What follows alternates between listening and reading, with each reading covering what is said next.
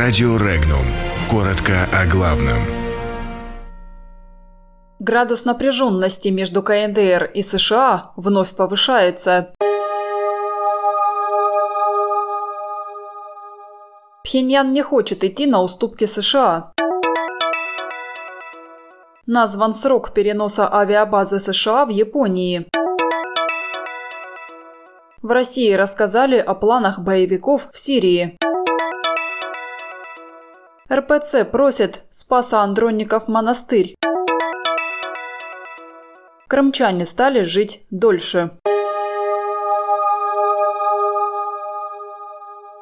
КНДР не будет вести переговоры США об уступках в вопросе о денуклеаризации, заявил заместитель министра иностранных дел Народной Республики Цой Сон Хи на пресс-конференции в Пхеньяне. Это первое официальное заявление властей Северной Кореи с оценкой итогов встречи главы КНДР Ким Чен Ына и президента США Дональда Трампа во Вьетнаме. О дальнейших действиях Северной Кореи лидер страны сообщит в ближайшее время. Правительство Японии сообщило, что на перенос авиабазы США понадобится три года и семь месяцев. Это связано с тем, что возле берега слабый грунт для строительства базы, а улучшение почвы потребует времени и дополнительных материальных затрат. Центральному правительству также придется проводить переговоры с властями префектуры и согласовывать с ними план строительства. Это осложняет ситуацию, учитывая недавние результаты референдума, на котором большинство проголосовало против переноса базы.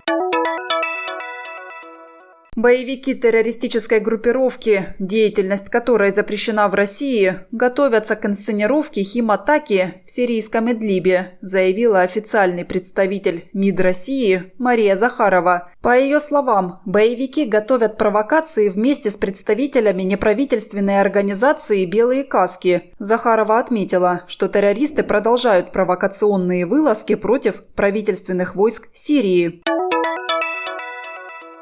Четкой позиции о передаче Русской Православной Церкви Спаса Андроникова монастыря пока нет в Кремле. Об этом заявил пресс-секретарь президента России Дмитрий Песков. Ранее газета РБК сообщила о том, что РПЦ обратилась в Росимущество с просьбой передать в распоряжение церкви Спаса Андроников монастырь в Москве, на территории которого находится музей древнерусской культуры и искусства имени Андрея Рублева.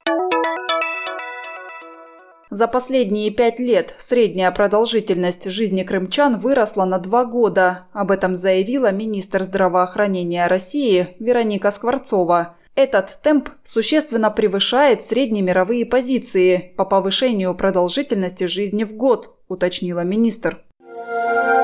Подробности читайте на сайте Regnum.ru.